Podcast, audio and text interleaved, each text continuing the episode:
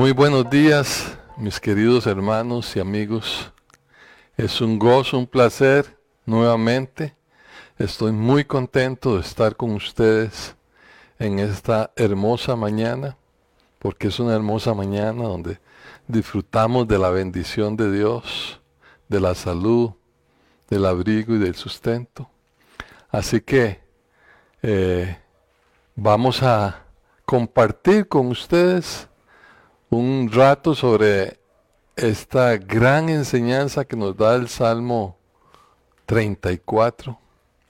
Y para eso, eh, después de haber orado y de haber escuchado la lectura bíblica, gracias a mis hermanos, eh, ahora vamos a hablar un poquito sobre el contexto histórico de este salmo para tener bien claro qué es lo que está sucediendo y entender la circunstancia en la que se está moviendo eh, David a la hora de escribir este salmo inspirado por el Espíritu Santo y eh, a consecuencia de sus experiencias en la vida que él tuvo como, como pastor, pastor de ovejas naturales, pastor de ovejas de cuatro patitas, como soldado, como guerrero, como un valiente guerrero, como futuro rey, asediado por un rey que iba a ser su protector, su amigo, pero que terminó siendo su enemigo. Y eh, en este caso como un hijo de Dios, como alguien que ama a Dios, que obedece a Dios, que es temeroso, que honra a Dios. ¿Qué sucedió acá? Resulta que David en este salmo está alabando al Señor por una liberación milagrosa que recién acaba de experimentar. Cuando David eh, fue ungido como rey, debido al mal proceder del rey, del rey que estaba gobernando en ese tiempo, que era el rey Saúl. Y, Saúl se da cuenta, eh, además, eh, Saúl, eh, motivado por la envidia, por el rencor, pero sobre todo por la envidia y por el temor a ser destituido, ya que la gente amaba a David, amaba a David porque David era un hombre muy valiente, pero muy carismático, muy amoroso y muy eh, sabio de acuerdo a lo que le indica la palabra de Dios. Eh, entonces, David, después de haber sido el héroe de Israel, de Jerusalén, como cantaban cuando él iba entrando después de una batalla, Saúl mató a miles y David mató a diez miles de sus enemigos porque estaban en guerra. Eh, después de eso, Saúl lo declara enemigo del gobierno, enemigo del pueblo, y se dedica a perseguirlo.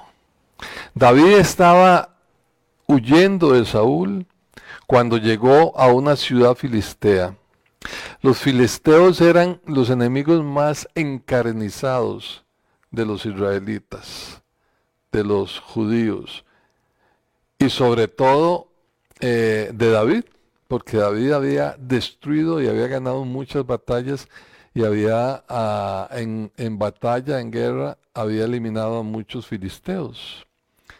De pronto estando huyendo de Saúl, se da cuenta que no le queda otra opción que entrar en Filistea. Y cuando estuvo en la ciudad tratando de ocultarse, los filisteos se dieron cuenta quién era ese hombre, quién era David. El David que había matado a miles de filisteos. Imagínense usted, de repente huyendo de Saúl, se encuentra en la boca del lobo, en la ciudad de sus enemigos, de aquellos que estaban deseando tomarlo y asesinarlo. David oró, clamó al Señor y simuló estar loco, porque en aquellos tiempos la costumbre era no matar a los locos, sino dejarlos para que padecieran y hicieran sus locuras. Milagrosamente, eh, a pesar de que capturaron a David y lo llevaron ante el rey de los filisteos, Dios lo libera. El filisteo, el rey dijo, no me traigan a ese loco. Por supuesto que ese rey seguramente ignoraba que David ya había sido ungido como el próximo rey. Pero eh, de una manera insólita e increíble, liberan a David. Y es ahí donde David escribe este salmo. Justo escapando de una muerte eh, ya casi eh, hecha realidad, él escapa y escribe este salmo para animar a los creyentes afligidos y temerosos a creer que ellos también pueden recibir la bondad, el consuelo y la fortaleza del Señor.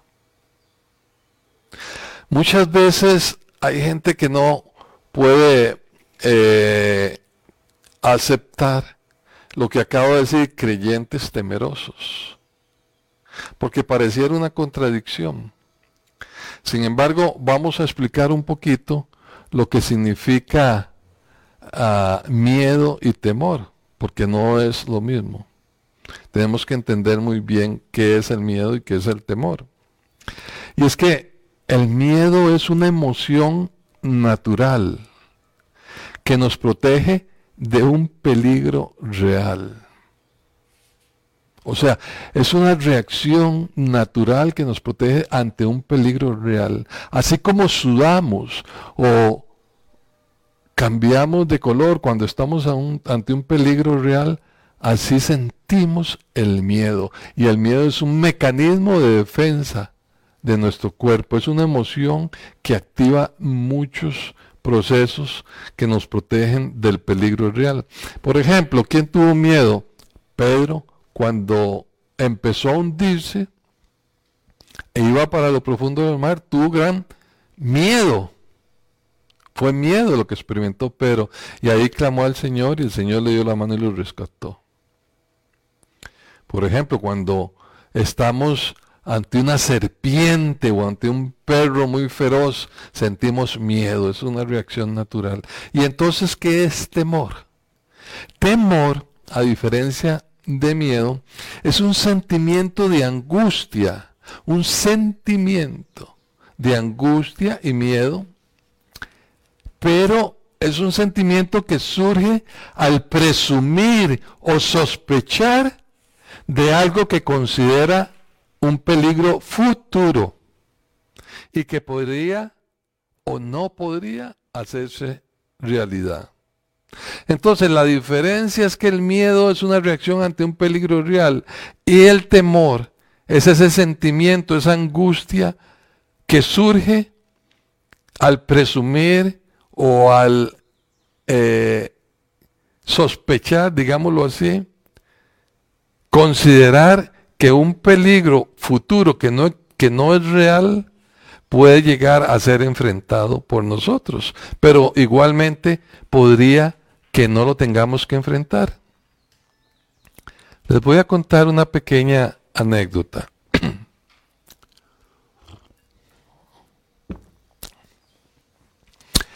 Y eh, tiene que ver con la confianza de un niño que desarmó o le ayudó a vencer a Satanás.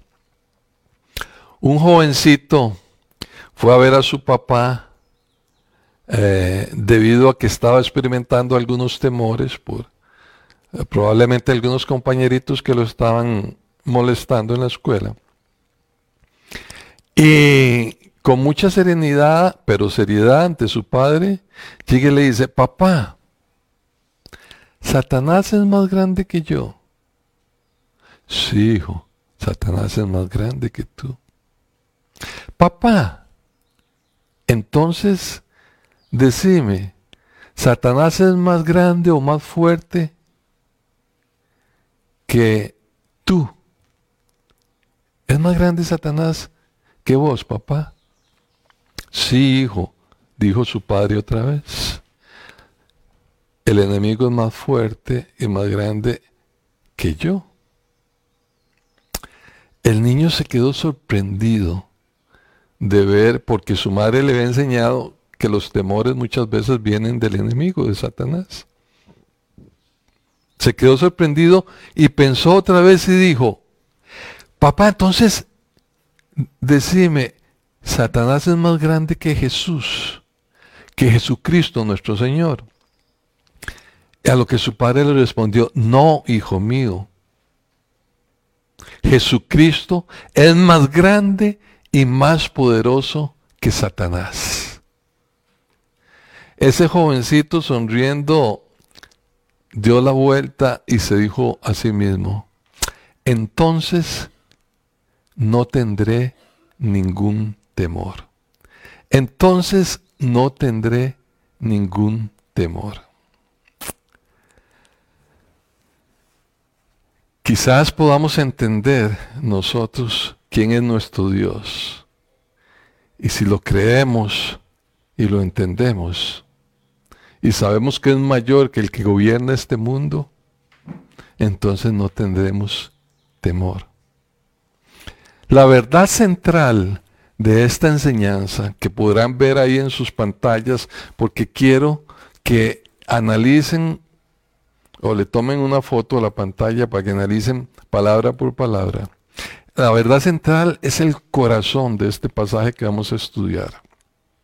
La verdad central de, estos 14 versículos del Salmo 34 es la siguiente. Dice, mi continua alabanza y adoración a Dios.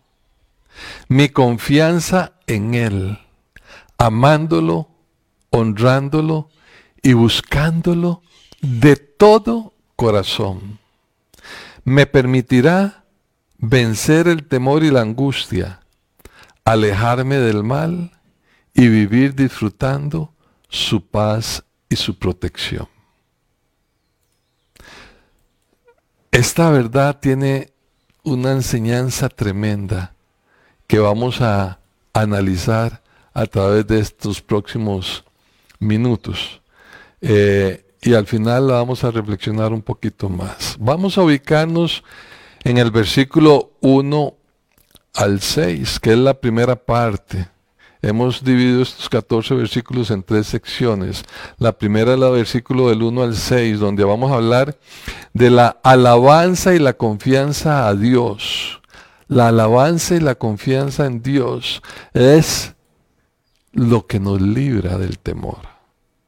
Es el secreto para librarnos del temor. Y entonces comienza el salmo diciendo, bendeciré a Jehová en todo tiempo, su alabanza estará de continuo en mi boca. Bendeciré al Señor Dios Todopoderoso. ¿Cuándo? En todo tiempo. Siempre. Constantemente. Y el salmista lo enfatiza diciendo, su alabanza estará de continuo en mi boca. ¿Qué significa esto? Significa que constantemente nosotros, durante el día, desde que abrimos los ojos hasta que los cerramos, debemos ser conscientes de la grandeza, de la majestuosidad, del poder de nuestro Señor y Dios. Porque siendo conscientes de eso, podemos alabarlo al ver la maravillosa naturaleza. Yo estoy en un lugar rodeado de árboles, de montaña, de naturaleza, de flores, de frutos, y me gozo tanto cuando veo esa grandeza, cuando abro mis ojos. Alabar al Señor es lo que nos fortalece y nos da la capacidad de estar contentos, confiando y entendiendo quién es ese Dios. Sigue diciendo aquí el Salmo que en Jehová se gloriará mi alma. En Jehová, en el Señor, en mi relación con Dios, en Él, en esa relación que yo sostengo con Él, ahí es donde se gloriará mi alma, o sea, se regocijará. Me siento orgulloso, me siento regocijado, me siento en total satisfacción. Mi alma está completa porque se goza en esa relación con Dios. ¿Y quiénes van a entender esto que estoy hablando? ¿Quién lo puede entender? Dice, lo oirán los mansos y se alegrarán. Lo oirán los mansos. ¿Quiénes son los mansos? Los apacibles, los humildes, los afables, pero sobre todo los que aman al Señor. A ellos es que David en el versículo 3 invita a bendecir, a engrandecer, a exaltar el nombre del Señor. Juntos, unidos, sin importar el espacio, nos unimos. Ahora mismo estábamos hablando cuál es la diferencia de hacer una presentación, una enseñanza como esta en vivo, como está haciendo en este momento, agravada. Que cuando está en vivo, nosotros estamos dedicados, concentrados, porque todo lo que yo estoy diciendo, le pido al Señor, guarda mi boca, pon guarda en mi boca sea guiado por el Espíritu Santo. No puedo estar aquí distrayéndome ni, ni deteniéndome, no. Es el Espíritu Santo el que yo solamente soy un medio y pido al Señor que así sea. Entonces, no importa la distancia, juntos nos unimos para alabar y bendecir el nombre del Señor. Queridos hermanos, estos tres versículos que acabamos de analizar son la semilla, son la siembra, son la clave para cosechar el, fruto de los que, que habla los siguientes versículos. Estos tres versículos fueron los que David sembró para poder cosechar el fruto que Él nos describe en los siguientes versículos. Alabanza, adoración y confianza en Dios continuamente.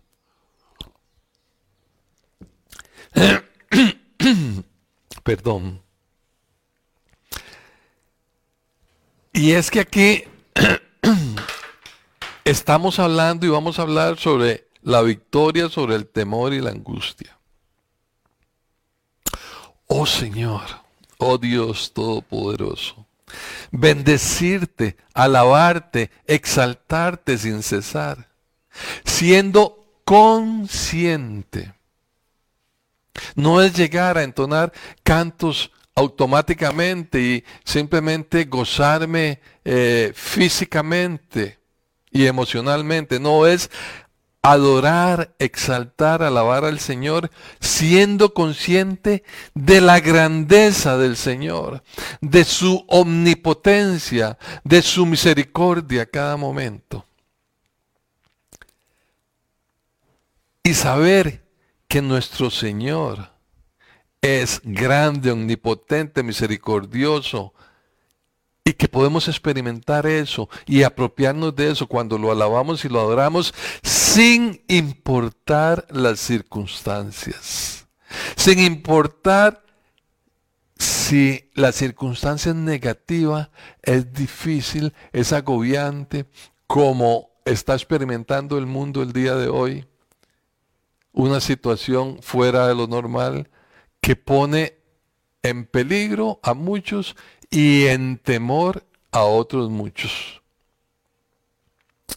Incluso en tiempo de muerte, en peligro de muerte, dice David, yo con la muerte a mis espaldas, aún así te alabaré y te exaltaré. Sí, porque David huía de Saúl, su rey, y estaba rodeado de filisteos y en medio de un peligro latente de ser asesinado, o sea, tenía más probabilidad David de ser asesinado que nosotros de adquirir la enfermedad del virus que hoy nos eh, aflige a muchos, que hoy aflige a muchas personas. ¿Por qué? Porque usted, si se cuida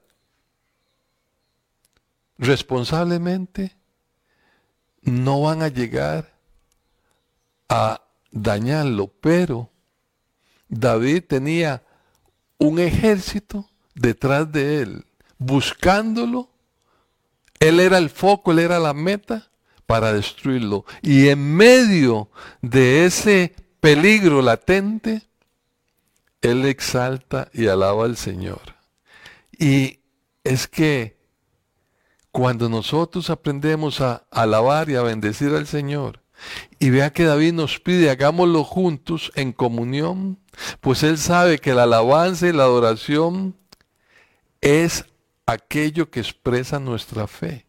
No quejándonos, sino regocijándonos.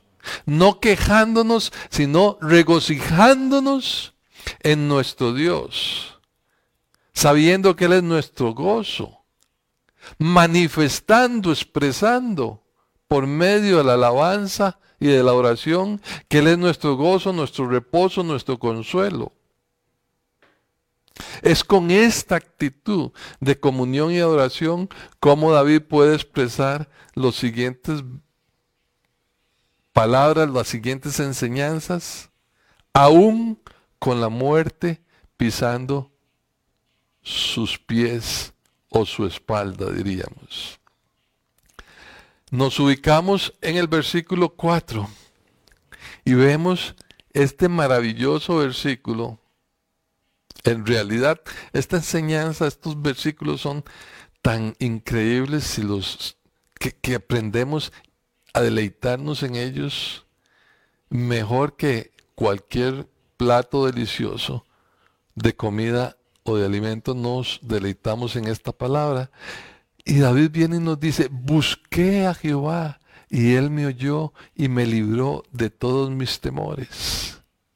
Los que miraron a él fueron alumbrados y sus rostros no fueron avergonzados. Este pobre clamó y le oyó Jehová y lo libró de todas sus angustias. Dios promete liberarnos del temor y de la angustia. Bueno, entonces el temor no es un pecado. No. A pesar de que es miedo o angustia, muchísimas veces, y los que han estudiado esto indican que la gran mayoría, el altísimo porcentaje de las veces, los peligros a, a los que tememos no se hacen realidad, sino que es un temor la mayoría de las veces infundado. El temor no es un peligro, lo que no es un, un, pecado, perdón. Lo que es un pecado es dejarnos dominar por el temor y sumirnos en la angustia, en la depresión, en el miedo que nos paraliza. Eso sí es un pecado. Pero si nosotros descansamos y nos fortalecemos en el Señor, seremos capaces de vencer el temor. ¿Cómo? Vean ustedes, David nos dice claramente la receta, el secreto. Busqué al Señor. Busqué al Señor. Busqué a Jehová y él me oyó y me libró de todos mis temores. Pero ¿cómo buscar? ¿Qué es buscar? Cuando usted tiene algo que anhela sobre todas las cosas, pero tiene que buscarlo, ¿qué hace usted? Usted se aparta de todo y se dedica a buscar. Buscar es recurrir y en este caso buscar al Señor es recurrir a la oración, a su palabra, confiado y confiando en Él, dejando las demás cosas y dedicándome a buscarlo.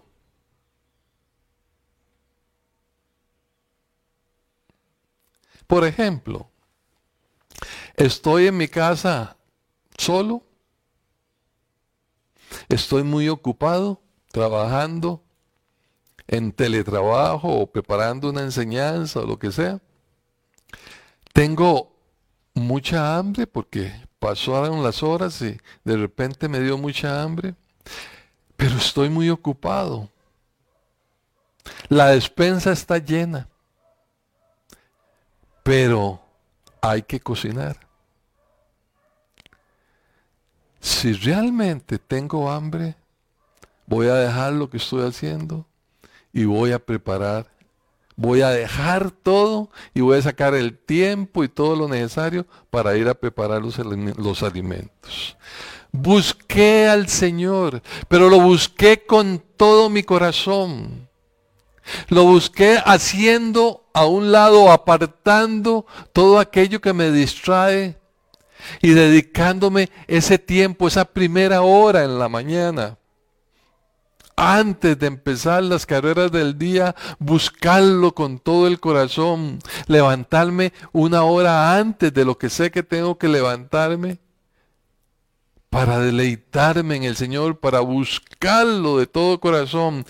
Y Él me libró de todos mis temores. Aleluya.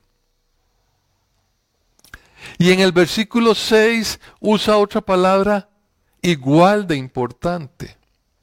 Dice, este pobre clamó y el Señor le oyó.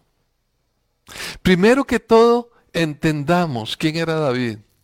David era el rey nombrado. Ya había sido ungido por el profeta Samuel.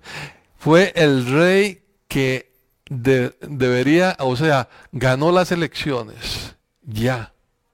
Y en ese tiempo, antes de asumir, el rey actual intenta matarlo porque no acepta ser sustituido por David. Y sin embargo, David, con toda humildad, sin considerar quién es él, dice, este pobre clamó. O sea, el rey David se humilla delante de Dios se humilla y suplica, ora con gran carga y perseverancia. ¿Y cuál es el resultado? Fue oído.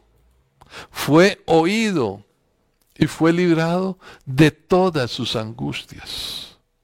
En este momento podríamos preguntarnos, ¿por qué estoy con temores? ¿Por qué estoy angustiado? Y probablemente la respuesta ya la tenemos porque no me he humillado, porque no me he apartado a buscar al Señor con todo el corazón, porque no me deleito en el Señor. Este pobre clamó y fue oído y librado de todas sus angustias. Esto implica que desaparece la aflicción, desaparece la intranquilidad, la congoja, pues ya no hay temor, ahora hay confianza, paz, descanso en el Señor. Ahora sé que aunque haya alguna potencial amenaza, algún potencial peligro, puedo confiar y descansar en qué? En la grandeza y la omnipotencia del Dios Todopoderoso que te dice, si me buscas, si tienes intimidad conmigo, si te humillas delante de mí y aprendes a confiar en mí, yo te libraré del temor y de tus angustias. Aleluya. Sí, evito el peligro y soy responsable, pero sobre todo, sobre todo, aprendo a confiar en el Señor Dios Todopoderoso. Bendito sea su nombre.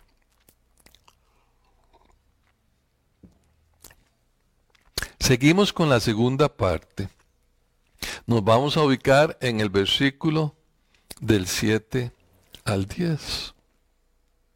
Y aquí vamos a ver, como he puesto yo, los beneficios de confiar plenamente en Dios. Los beneficios de confiar plenamente en Dios. Y es que no solamente como nos dice en la sección anterior, me libró de mis temores y mis angustias, sino que viene este maravilloso versículo que a través de la historia de los cristianos, muchos los hemos experimentado. Y dice el versículo 7, que es un versículo increíble, una promesa maravillosa para todos los que creemos. El ángel de Jehová acampa alrededor de los que le temen, de los que le honran y los defiende. El ángel de Jehová.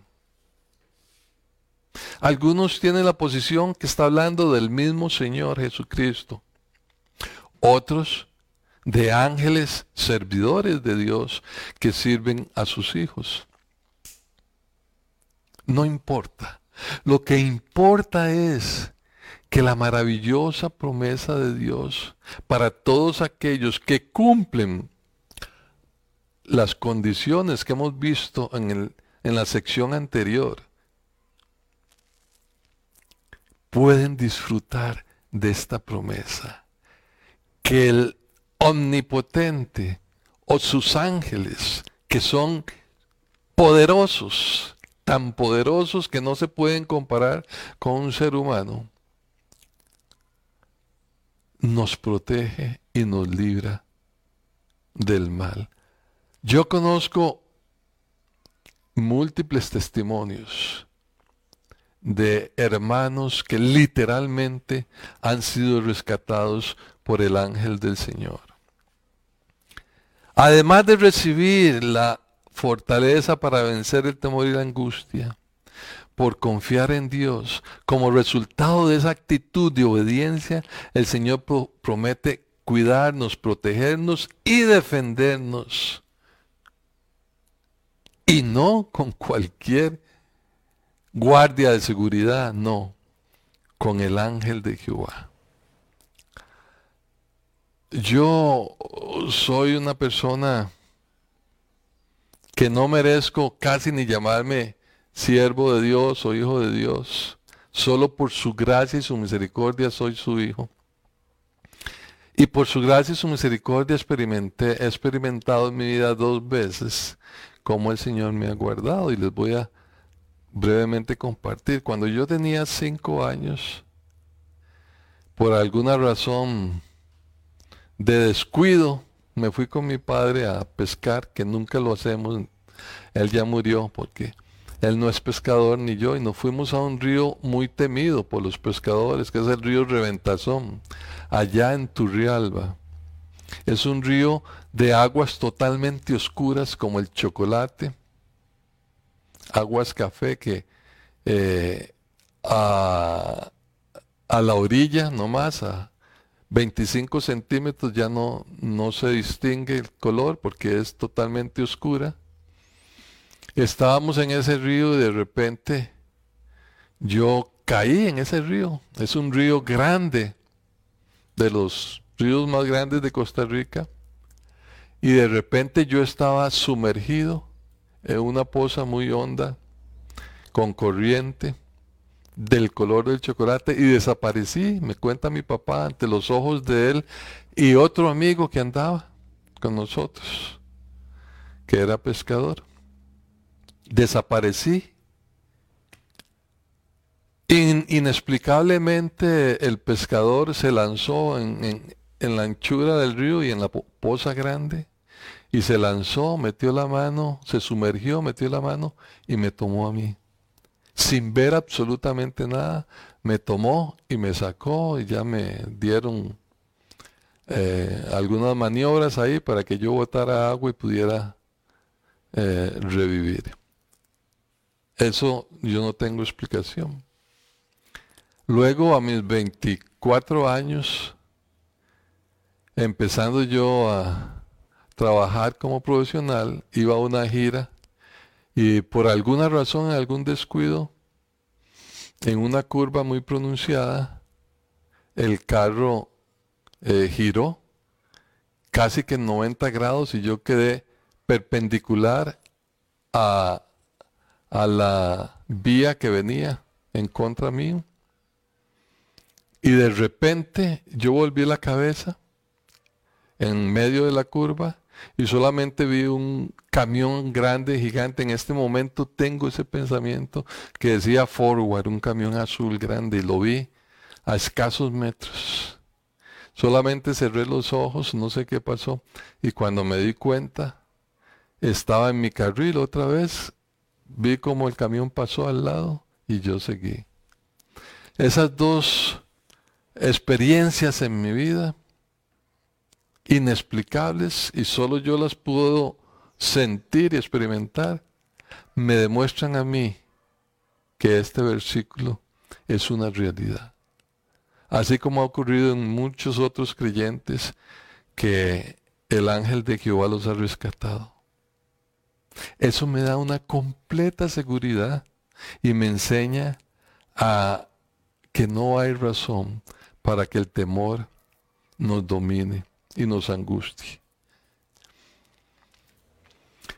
En el versículo siguiente, del 8 al 10, dice, David nos hace una, un llamado, una invitación, y nos dice, prueben y vean que el Señor es bueno. Gusten, prueben y vean que el Señor es bueno. Pero ¿cómo hacerlo? David nos dice, sí, prueben y vean cómo el Señor es bueno. Sí, pero ¿cómo? Bueno, haciendo de Él mi refugio y mi fortaleza. Haciendo de Él mi refugio y mi fortaleza. Así se darán cuenta que somos bendecidos, dichosos, libres de temores y angustias. No tienen que pasar esas experiencias que yo pasé y que muchos otros pues han pasado mucho peor. Pero por fe podemos probar y ver que el Señor es bueno, haciendo de Él mi mayor regocijo, mi esperanza, mi refugio, mi descanso y mi consuelo. Honren al Señor, pues aquellos que le aman y le honran, de palabra y de hecho, tendrán lo que necesitan. De palabra y de hecho, así es como lo dice, David dice, porque nada falta a los que le temen. Ahora, nada falta. A veces se malinterpreta la palabra. El mismo David, después en el Salmo 37, el versículo 25 dice, joven fui, como cuando escribe el Salmo 34, pero he envejecido y no he visto justo, un hombre justo, un hombre que ame y honre a Dios, ni su descendencia que mendigue pan. Significa esto que nuestra mayor necesidad es abrigo y sustento. Dice luego, es que, hermanos, hasta Dice aquí, los leoncillos necesitan y tienen hambre. O sea, hasta los poderosos, los ricos, los fuertes podrán llegar a padecer necesidades. Eso es lo que está diciendo el versículo 10.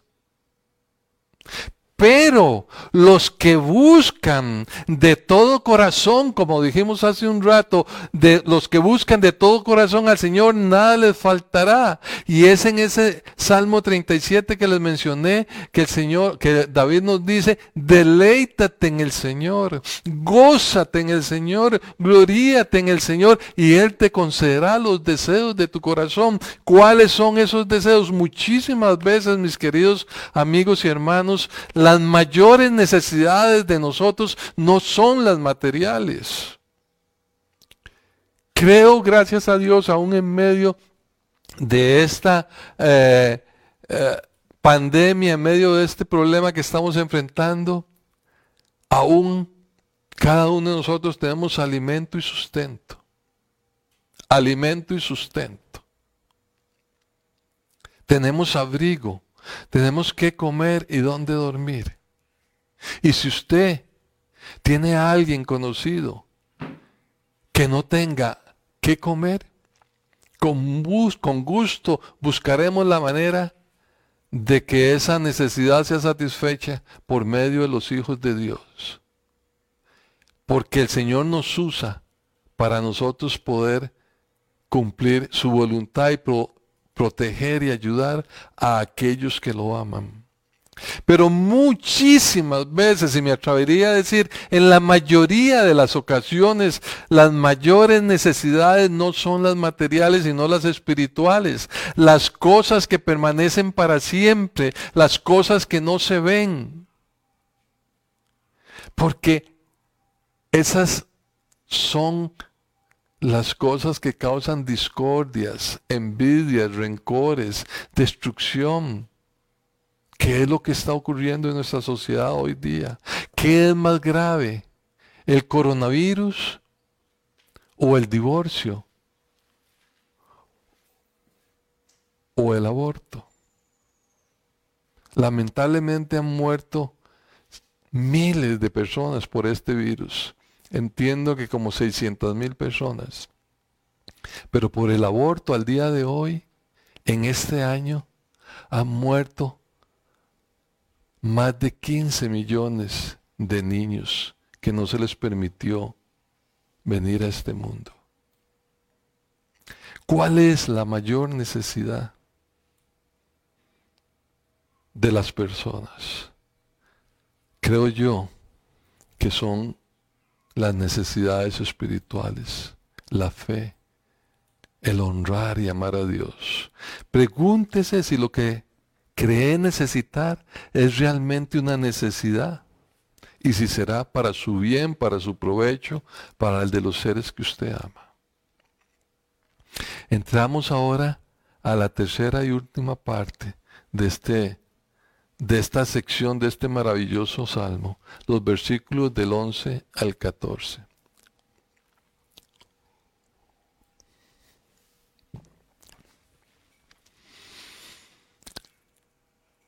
Y yo lo he llamado a esta última parte, apartarme del pecado como evidencia de mi comunión y mi confianza en Dios. La evidencia de mi comunión y confianza en Dios es apartarme del pecado y descansar en Él. Y es aquí donde los versículos 11 y 12 nos dicen como, como enseña David, primero nos llama y nos dice, vengan y escuchen, vengan y escuchen, les enseñaré a honrar al Señor. Temor de Dios significa honrarlo, amarlo y obedecerlo, no es miedo. El temor de Dios no es angustia, es, es una palabra, un temor reverente como el del hijo hacia el padre como el del hijo hacia su madre. Es un temor reverente, es amarlo, respetarlo, obedecerlo. Entonces David nos dice, vengan y escuchen, ustedes están hoy aquí.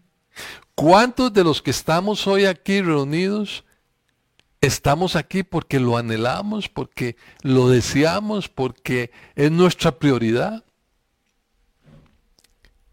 Yo espero en Dios y confío y estoy casi seguro que todos ustedes decidieron apartar este tiempo, negarse algún rato de socio y de recreo para sentarse a escuchar esta palabra. Pues ese es el consejo del Señor. Vengan a mí y escuchen, yo les enseñaré.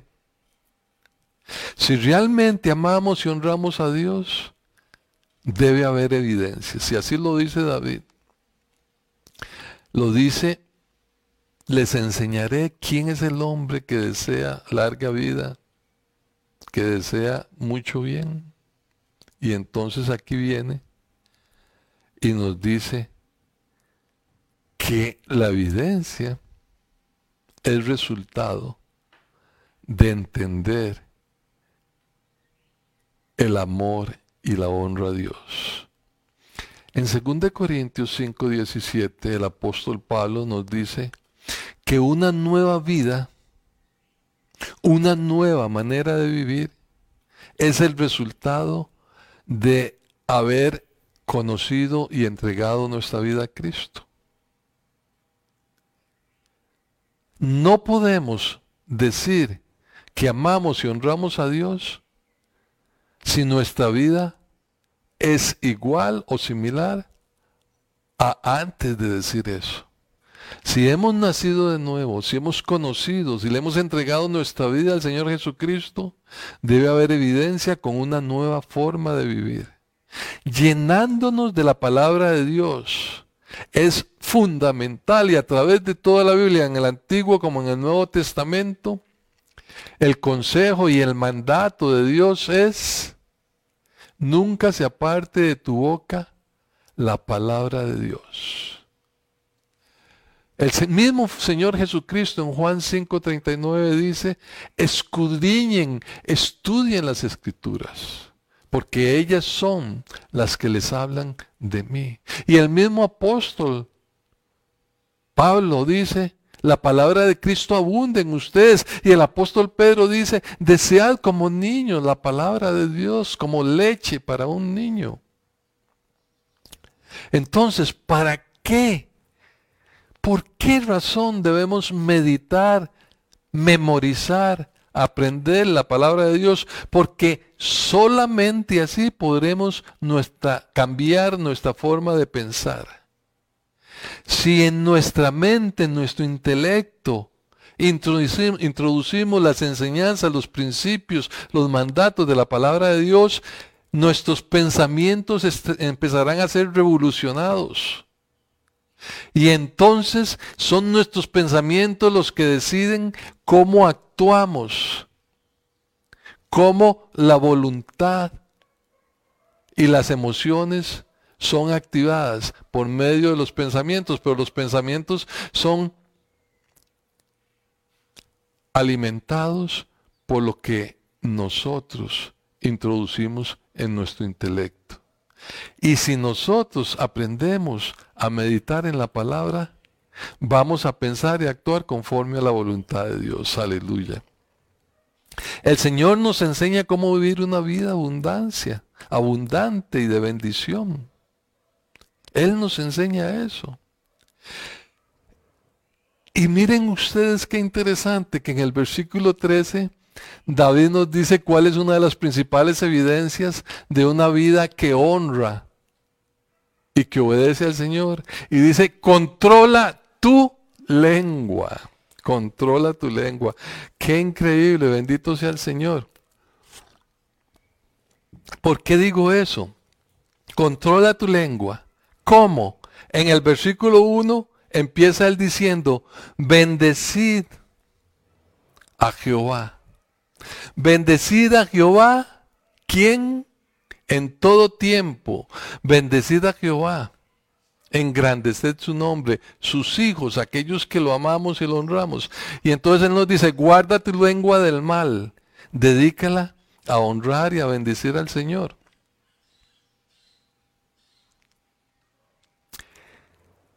¿Por qué nos dice esto? ¿Por qué es tan importante? ¿Por qué estoy hablando de la lengua? Porque lo que llena tu mente y tu corazón, eso es lo que hablas.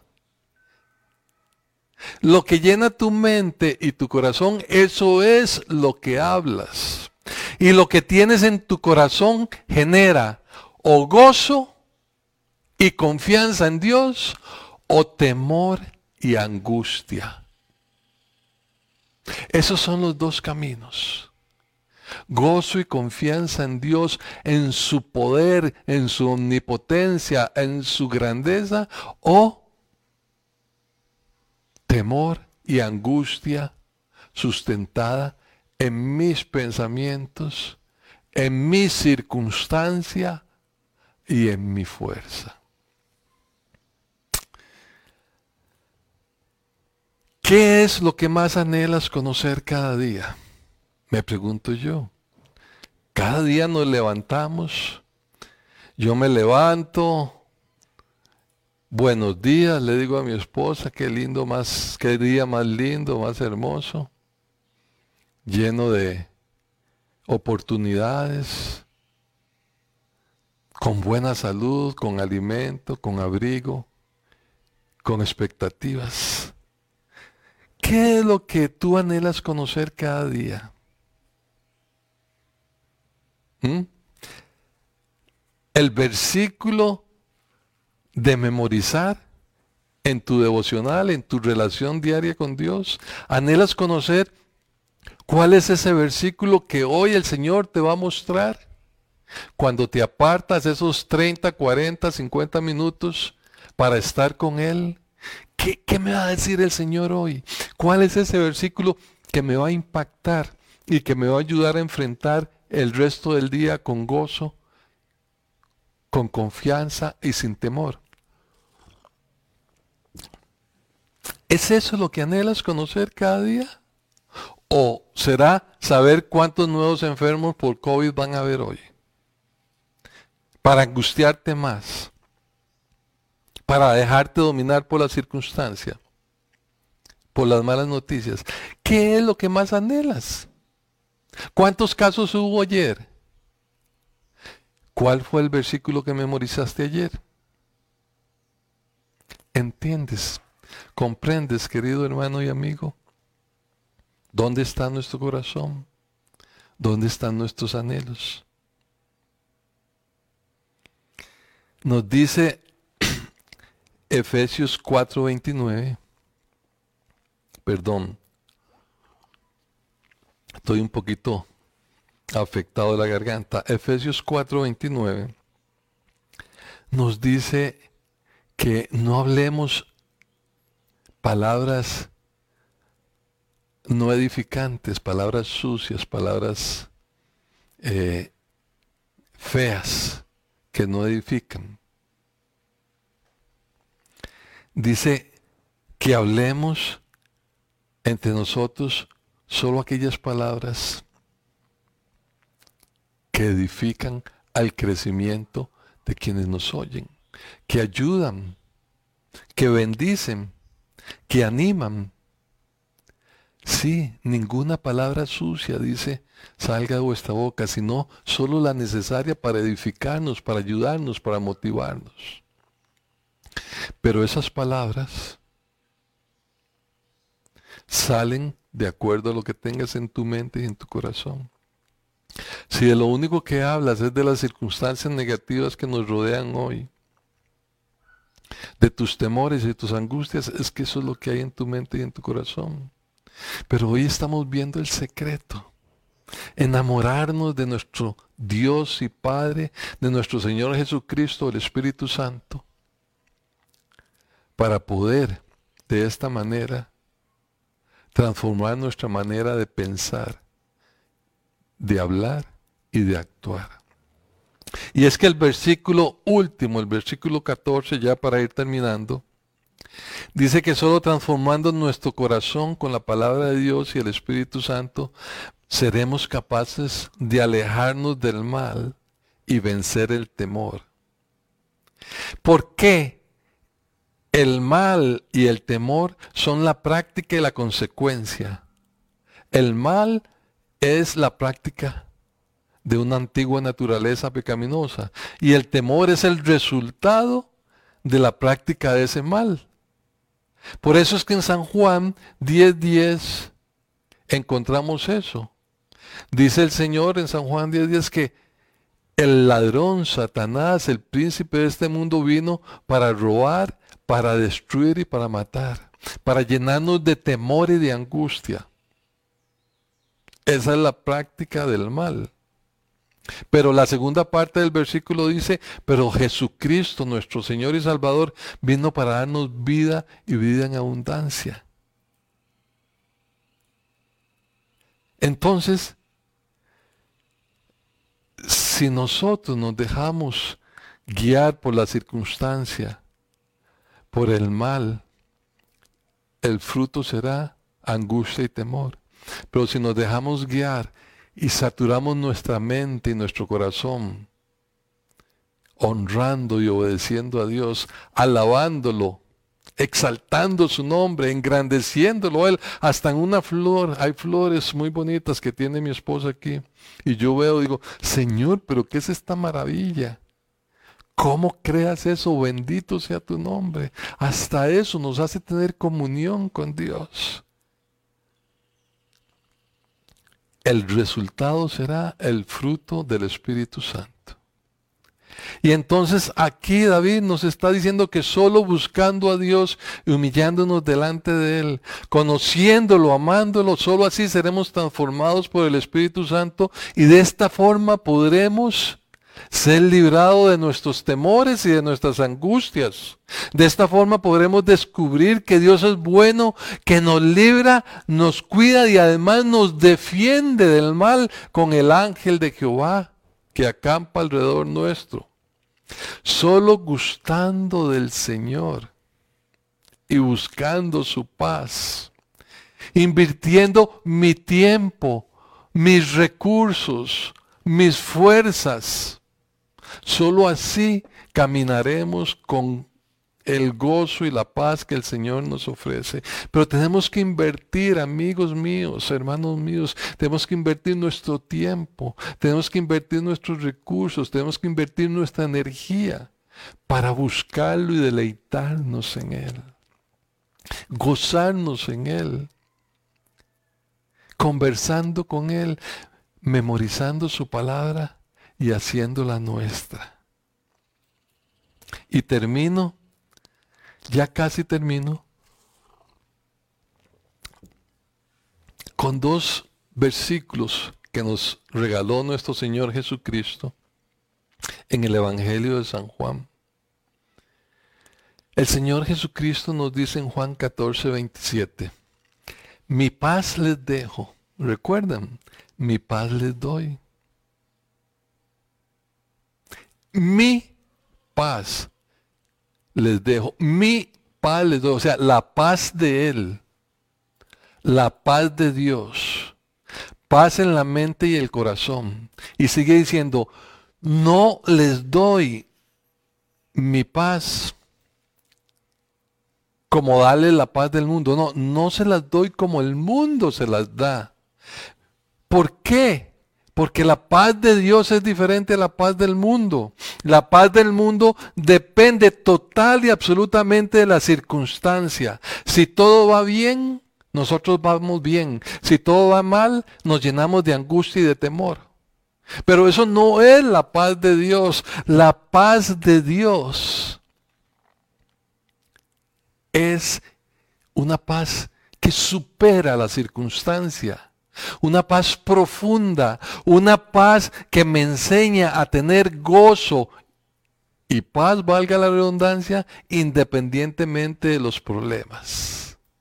Pueden haber problemas, pero yo mantengo la paz de Dios. Y termina el Señor diciendo, y por esta razón les digo, no se angustien ni tengan miedo. Esto es palabra de Dios. Esta es la enseñanza, el mandato de nuestro Señor Jesucristo. Reciban mi paz, estando en estrecha relación y unión conmigo. No se angustien ni tengan miedo. Y seguidamente, eso fue en el 14:27, en el capítulo 16, Estamos en las últimas semanas de vida de Jesucristo, ubicados en, esta ah, sección de la palabra de Dios. Estos versículos resumen las últimas semanas y enseñanzas del Señor Jesucristo. Dice en el, en el capítulo 16, el versículo 33. Amados, tengan paz. Vendrán problemas. Habrá dolor y temor. Y nos dice el Señor, pero unidos conmigo tendrán valor, pues yo he vencido el mal. Yo he vencido los poderes que gobiernan este mundo. Aleluya. Tengan paz a pesar de los problemas tengan mi victoria. Yo he vencido al mundo, al poder que gobierna este mundo. Conclusión. Como conclusión, vamos a ver nuevamente la verdad central de esta enseñanza.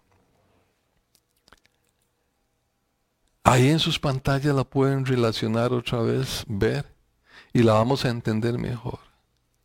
La esencia,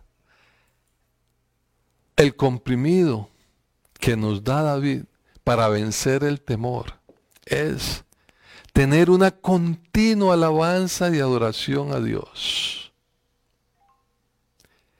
Tener una confianza, dice mi continua alabanza y adoración a Dios, mi confianza en Él. Aprender a amarlo, a honrarlo y a buscarlo de todo corazón. Entendiendo ahora lo que es buscar a Dios de todo corazón. Esto me permitirá vencer el temor y la angustia y alejarme del mal para vivir disfrutando de su paz y de su protección. Aleluya. Amén. Quiero, para terminar, referirles una anécdota de, Martín Lutero que nos enseña que muchas veces nuestro cristianismo se puede convertir en religión y Dios no quiere eso. Porque la religión es una serie de estatutos y de reglas, de valores que tal vez repetimos y recitamos, pero que en una gran mayoría de las ocasiones no se hacen realidad. El cristianismo es vivir y practicar los principios enseñados por Jesucristo. Resulta que Martín Lutero,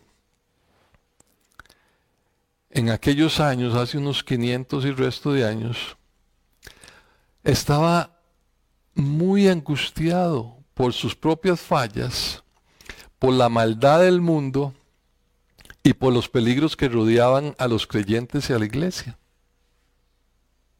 Estaba sumido en una angustia, en un temor y casi en una depresión, que al verlo tan atribulado su esposa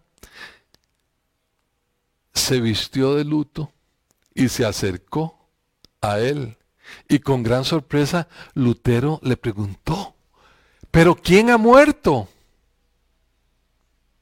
¿Quién murió, mujer? Y tuvieron la siguiente conversación. ¿Cómo, Martín? ¿No sabes?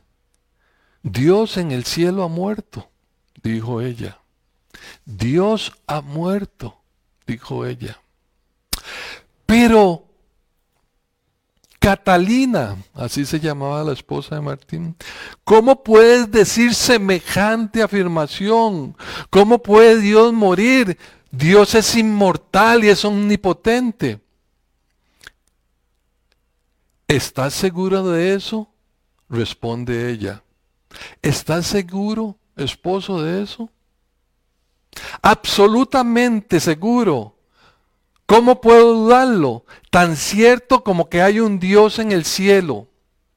Él nunca morirá, pues es eterno y es todopoderoso. Dijo Martín Lutero. Se vuelve su esposa y le dice, y entonces Martín, ¿por qué estás tan angustiado, temeroso y abatido? Lutero comprendió cuán sabio, cuán sabia era su esposa, y apropiándose de su fe, dominó el temor y la angustia que lo agobiaba. Y yo termino diciendo, ¿cree usted que su Dios es eterno y todopoderoso? ¿Cree usted, amigo y hermano, que su Dios es eterno y todopoderoso? ¿Cree que es superior al poder de Satanás? ¿Cree que es un Dios omnipotente y eterno? Yo lo creo. Y si usted lo cree, entonces diga, repita ahora mismo conmigo, bendeciré a Jehová en todo tiempo. Su alabanza estará de continuo en mi boca. Busqué a Jehová y él me oyó y me libró de todos mis temores. Aleluya, amén. Si te gustó este tema y deseas conocer más de la palabra de Dios, síguenos en nuestras redes sociales y no olvides compartir este video para que sea de bendición para otras personas.